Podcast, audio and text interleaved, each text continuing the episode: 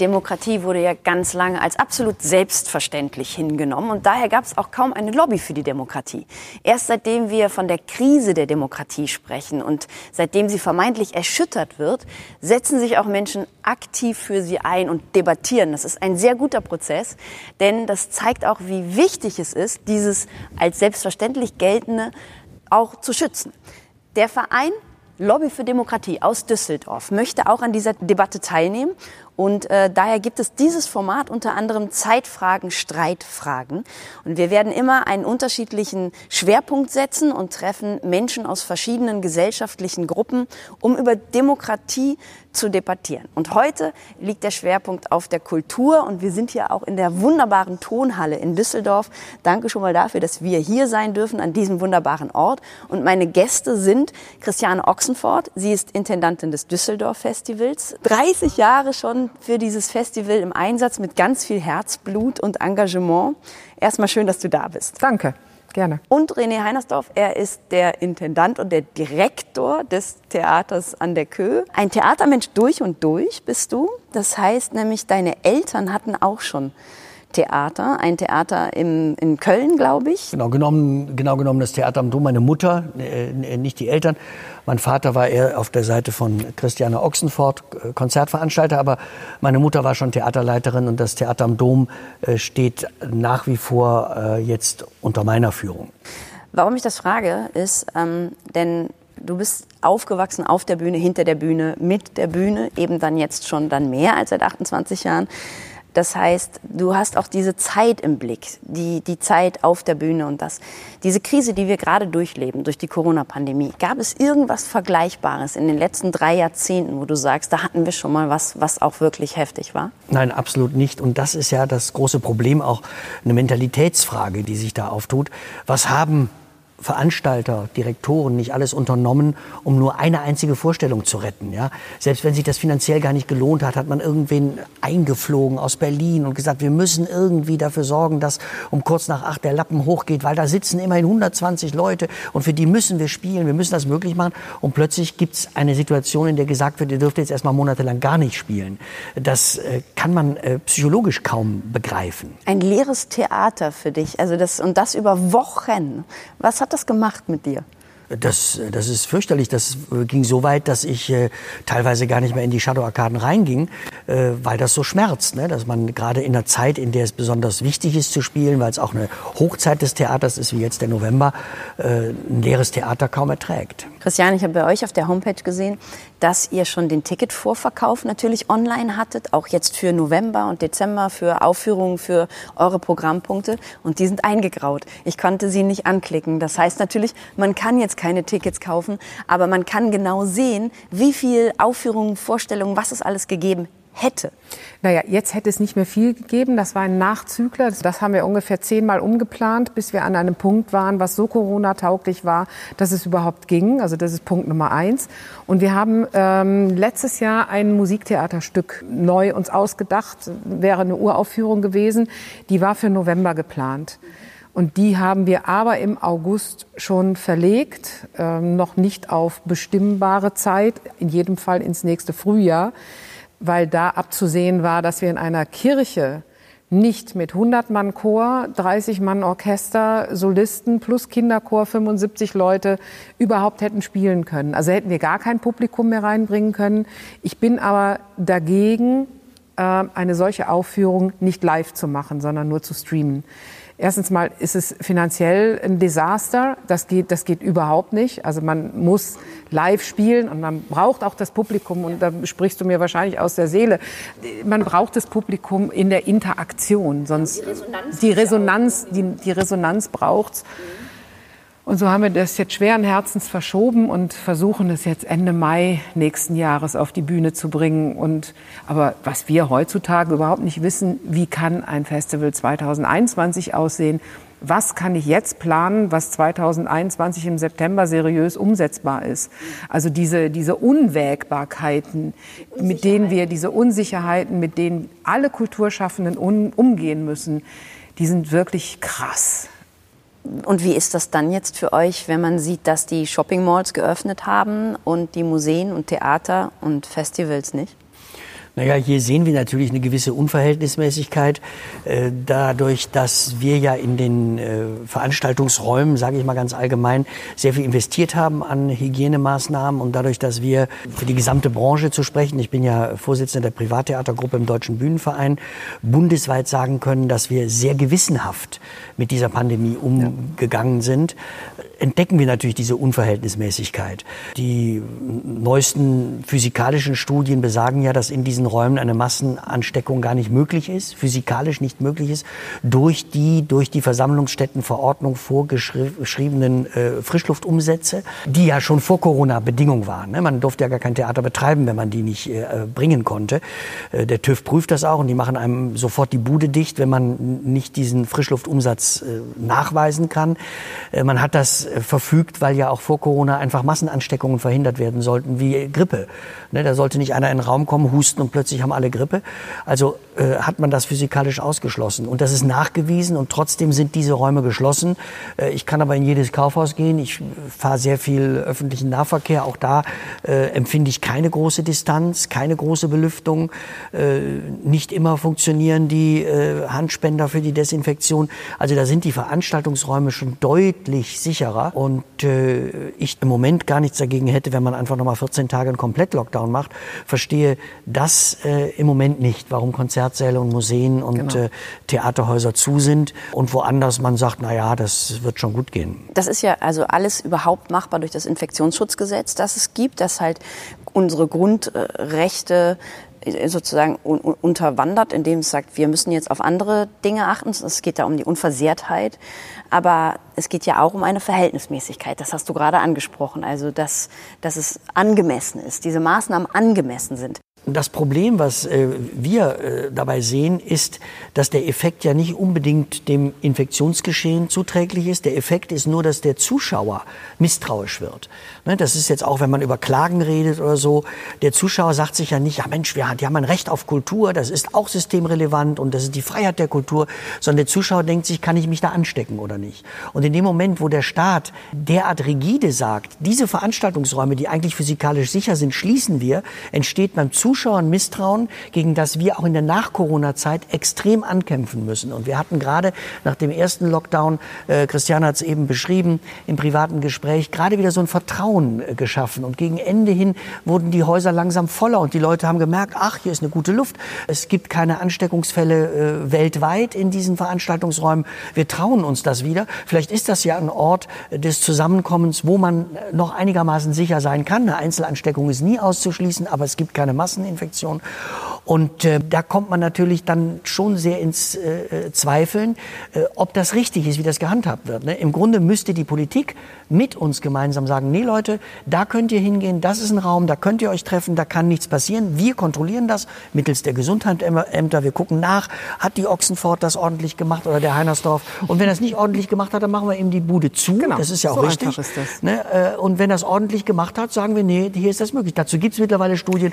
Und ich muss sagen, auch das Kultusministerium in Düsseldorf arbeitet da mittlerweile äh, doch verstärkt äh, dran mit. Also gemeinsam mit euch? Gemeinsam mit uns, ja. Es hat ein bisschen gedauert, aber das tun sie jetzt und ich finde, sie tun es äh, richtig und machen es gut. Ich würde gerne mal ein Stichwort einwerfen, was mir in diesem Jahr ähm, eigentlich seit dem ersten Lockdown ganz, ganz wichtig war. Das ist das äh, Wort Solidarität.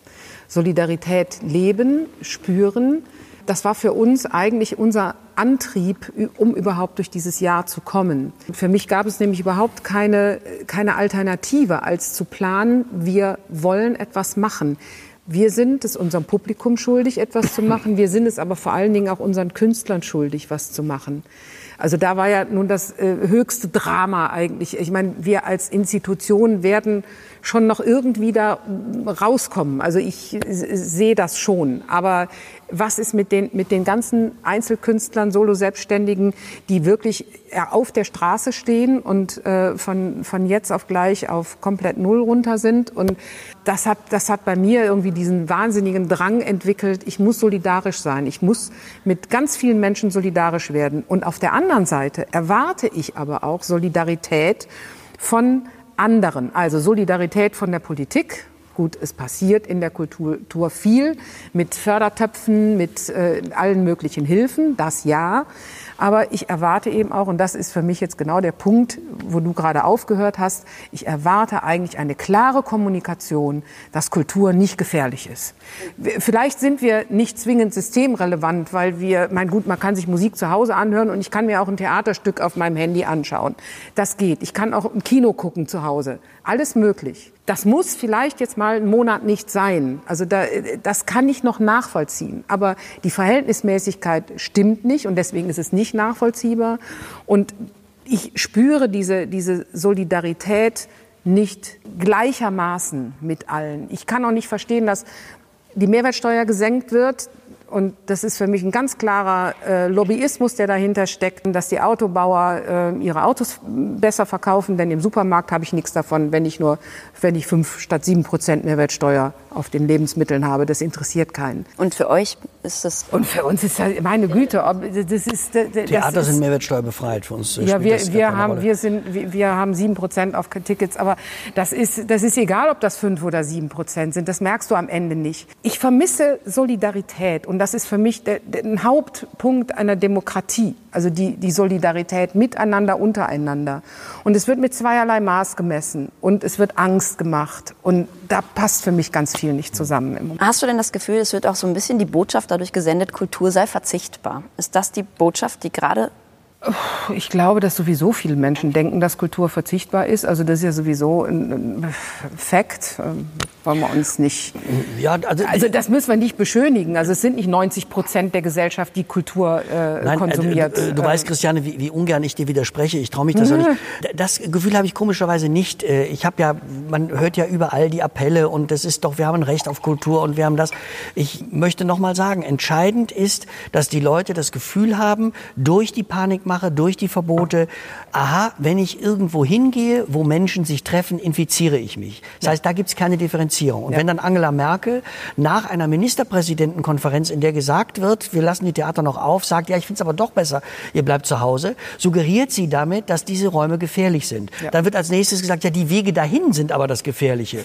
Die Wege dahin sind bis heute offen. Also ja. Wege in die Shopping Mall? Die, die, werden, nicht, die, die werden nicht geschlossen. geschlossen. Das ist, äh, und das ist das, verrückt. was uns natürlich so ein bisschen umtreibt, wo, wo wir dann denken, lasst uns dort differenziert hierher schauen. Und Christian hat zu Recht gesagt, es wird suggeriert, äh, oder es müsste, es müsste geprüft werden von der Kultur, der Konzertsaal ist ungefährlich oder eben gegebenenfalls dieser Konzertsaal ist gefährlich. Ja. Auch da würde ich mich gern drauf einlassen. Also wenn jemand nach Herz und Nieren mein Theater prüft, was wir natürlich getan haben und sind da auf der sicheren Seite, aber wenn einer kommt und sagt, nee, wir prüfen das jetzt nochmal und da ist ein Punkt, wo es nicht ganz äh, sauber ist, wo es nicht ganz ungefährlich ist, dann wäre ich doch der Erste, der sagt, das wollen wir beheben, weil ich will doch keine Ansteckung in meinem Theater. Ja. Aber wenn wir davon nochmal wegkommen jetzt, ähm, jetzt geht es ja wirklich um diese Corona-Auflagen. Aber mir geht es auch noch mal ein bisschen auf der Metaebene darum, was jetzt die Kultur gerade für einen Stellenwert hat in der Demokratie. Also was ich sagte, mit Kultur ist verzichtbar. Die Empörung kommt auch sehr viel aus dem Kulturbetrieb selber, also von euch, nachvollziehbar. Ihr erlebt das jeden Tag. Was ist denn mit der Empörung von außen? Also was ist denn mit den Menschen? Die, wer setzt sich denn eigentlich also außerhalb des Kulturbetriebs extrem an. Wenn ich da eine Beobachtung, die du vielleicht teilst, äh, referieren kann, wir haben auch bei sehr schwach besuchten Vorstellungen, die es natürlich gegeben hat, teilweise wesentlich besser verkauft als besucht, also wo Leute offensichtlich aufgrund von Bedenken ihre Karten haben regelrecht verfallen lassen. Könnte man ja auch als Solidarität empfinden. Sie haben also nicht das Geld zurückgefordert, genau, haben gesagt, genau. behaltet die 20 ja, Euro und absolut. macht damit was. Aber die Leute, die da waren, haben äh, getobt und gejubelt für die fünffache Menge. Und wir hatten das Gefühl, das ist eine Solidaritätsbekundung, wo Leute sagen, wir brauchen das, wir finden toll, dass ihr es trotzdem macht. Wir ja. sehen, ihr könnt so nicht wirtschaftlich arbeiten, ihr verliert jeden Tag Geld, was wir ja alle getan haben zwischen Mai und dem neuerlichen Lockdown. Äh, es, uns geht's ja im Moment fast besser, als wenn wir spielen würden. Wir haben trotzdem gespielt, weil wir spielen wollen und weil wir das Gefühl haben, es ist wichtig. Und das fand ich einen ganz rührenden Moment, dass das Publikum, das so, das Publikum, das da war, die dann auch die Erfahrung gemacht haben, ach, hier ist ja, man sitzt auf Abstand, hier ist gute Luft, dass dass die dann in dieser Form äh, äh, applaudiert haben, um zu zeigen, wir brauchen das, wir empfinden das als tägliches Brot. Das haben wir genauso erlebt, aber natürlich von zu wenig Zuschauern in diesem ja. Jahr. Das ist marginal eigentlich. Also wir haben sehr viele Rückmeldungen auch gehabt, dass die Leute noch Angst hatten zu kommen. Es wurde ja eben suggeriert, dass man Angst haben muss. Wir waren in der Mitsubishi Elektrikhalle zu Gast mit einem Festival, was normalerweise auf dem Burgplatz in einem Theaterzelt stattfindet für 900 Personen. Wir durften in der Mitsubishi Halle 500 Menschen setzen. Die haben wir nicht immer geschafft. Also auch einige Abende, die waren dramatisch leer. Aber auch wir hatten das Gefühl, die, die Menschen, die da waren, haben für 2000 geklatscht. Die sind, es gab jeden Abend Standing Ovations und also größte Begeisterung. Also die halten die Kultur aufrecht. Die, die, die haben das auch weitergetragen, aber es waren nicht genug. Es haben so viele Leute jetzt Angst. Aber es wurden und das mehr. Ist, und das ist, ja gut, das wurde ja natürlich jetzt im Oktober mehr. Wir waren da, das waren ja. wir ja schon wieder weg. Also die haben viel kompensiert. Aber wenn wir jetzt in die Zukunft blicken und äh, all diese Erfahrungen und Erlebnisse mitnehmen, wie widerstandsfähig schätzt ihr denn jetzt die Kultur und die Kunst ein? Bleibt das alles wirklich so erhalten, bestehen oder wird es nachher doch äh, Einbrüche geben? Naja, wenn die Solidarität unserer ähm, Sponsoren beispielsweise, der Landesfördermittel, der städtischen Fördermittel, der Stiftungen, wenn, wenn die weiterhin da äh, bleibt und auch wieder Publikum kommt, dann wird das was. Aber wenn das Publikum nicht mehr käme in der Form, dann sehe ich bei freien Institutionen dauerhaft schwarz. Ja, Aber äh, das kann das ich. Wollen wir ja nicht hoffen. Wir sind ja äh, vollkommen ungefördert. Also außerhalb von Corona kriegen die Theater keine Förderung, äh, was vielen Privattheatern so geht. Und es wird entscheidend davon abhängen, ob es der Politik gemeinsam mit uns gelingt äh, und vielleicht mit Hilfe des Impfstoffes dem Zuschauer ja. das Vertrauen zu geben, dass ihm im Theater nichts passiert. Und das muss Bitte? Und die Relevanz dessen. Genau, und natürlich, und die, die, die, die Relevanz äh, spielt dann natürlich auch eine Rolle, wobei ich immer Schwierigkeiten damit habe. Ich habe auch große Schwierigkeiten damit, dass immer gesagt wird, ja, wir Kultur, man kann uns doch nicht in einem Atemzug nennen mit Unterhaltung und Freizeit. Ja, natürlich ist Kultur Unterhaltung und Freizeit, aber man hat auch ein Recht auf Unterhaltung und Freizeit. Ich finde das gar nicht äh, äh, so richtig, das immer zu differenzieren und äh, zu sagen, ja, weil wir Kultur sind, haben wir eine Relevanz und deshalb muss man uns besuchen. Ja, was sind wir, eine Strafe oder was? Ich finde schon, dass man dem Publikum das überlassen sollte, ob es ja. kommen will und nicht auf die Relevanz hinweisen. Und wenn es äh, kommen will, sollte man ihm aber die Möglichkeit geben zu sagen, wenn ich komme, passiert mir da nichts. Und da gibt es mittlerweile genug Studien. Fraunhofer Institut hat gerade eine Studie äh, veröffentlicht, dass es sicher ist, dass eine Massenansteckung aufgrund der nicht möglichen Aerosolbildung nicht stattfinden kann in einem gut belüfteten Raum. Und das muss er sein, wenn du über 199 Plätze anbietest. Genau. Du wirst es selber schmerzlich erlebt haben. Das wird sehr hart kontrolliert. Äh, dann ist die Gefahr sehr gering. Und das müssen wir äh, kommunizieren und äh, dann hoffe ich, dass sie wieder kommen. Wie lange das viele Privattheater durchhalten, kann ich nicht sagen. Da gibt es einige, die sind kurz davor. Wird jetzt auch davon abhängen, ob die Insolvenzmeldepflicht, die ja verschoben worden ist bis Ende des Jahres, ob das verlängert wird, dass man eben nicht melden muss. Sonst werden viele es einfach aus juristischen Gründen schon machen müssen. Ich würde gerne noch was zur Relevanz sagen. Ich glaube, also ich finde es ganz schwierig, überhaupt zu sagen, du bist systemrelevant und du bist nicht systemrelevant. Ich finde, wir sind alle relevant. Wir sind alle Menschen, die relevant sind. Und jeder in seinem äh, Segment ist relevant für ein, für ein funktionierendes demokratisches System. Und in diesem System muss es Freiheit geben, die Freiheit geben, Kultur zu machen, die Freiheit geben, Kultur zu besuchen, die, die Freiheit geben, Tauben zu züchten und die zu verkaufen oder was auch immer. Das ist egal. Und ich finde, alles, was, was aus Menschen herauskommt, was eine Energie ist, wo es darum geht, ich, ich mache und tue etwas, ich bereite vielleicht dann sogar anderen noch Freude oder ich rege sie zum Denken an oder zu Diskursen oder was auch immer, das ist alles relevant. Für mich gibt es das nicht systemrelevant und nicht systemrelevant. Ich glaube, das kann man genauso stehen lassen. Das ist ein sehr schönes Abschlusswort und ich glaube, dass auch das regt zum Nachdenken an und ich denke, auch jeder kann sich damit identifizieren, dass er oder sie auch als systemrelevant empfunden wird. Ich danke euch für das Gespräch über Demokratie und Kultur und über eure Sorgen und über eure Hoffnungen. René Heinersdorf vom äh, Theater an.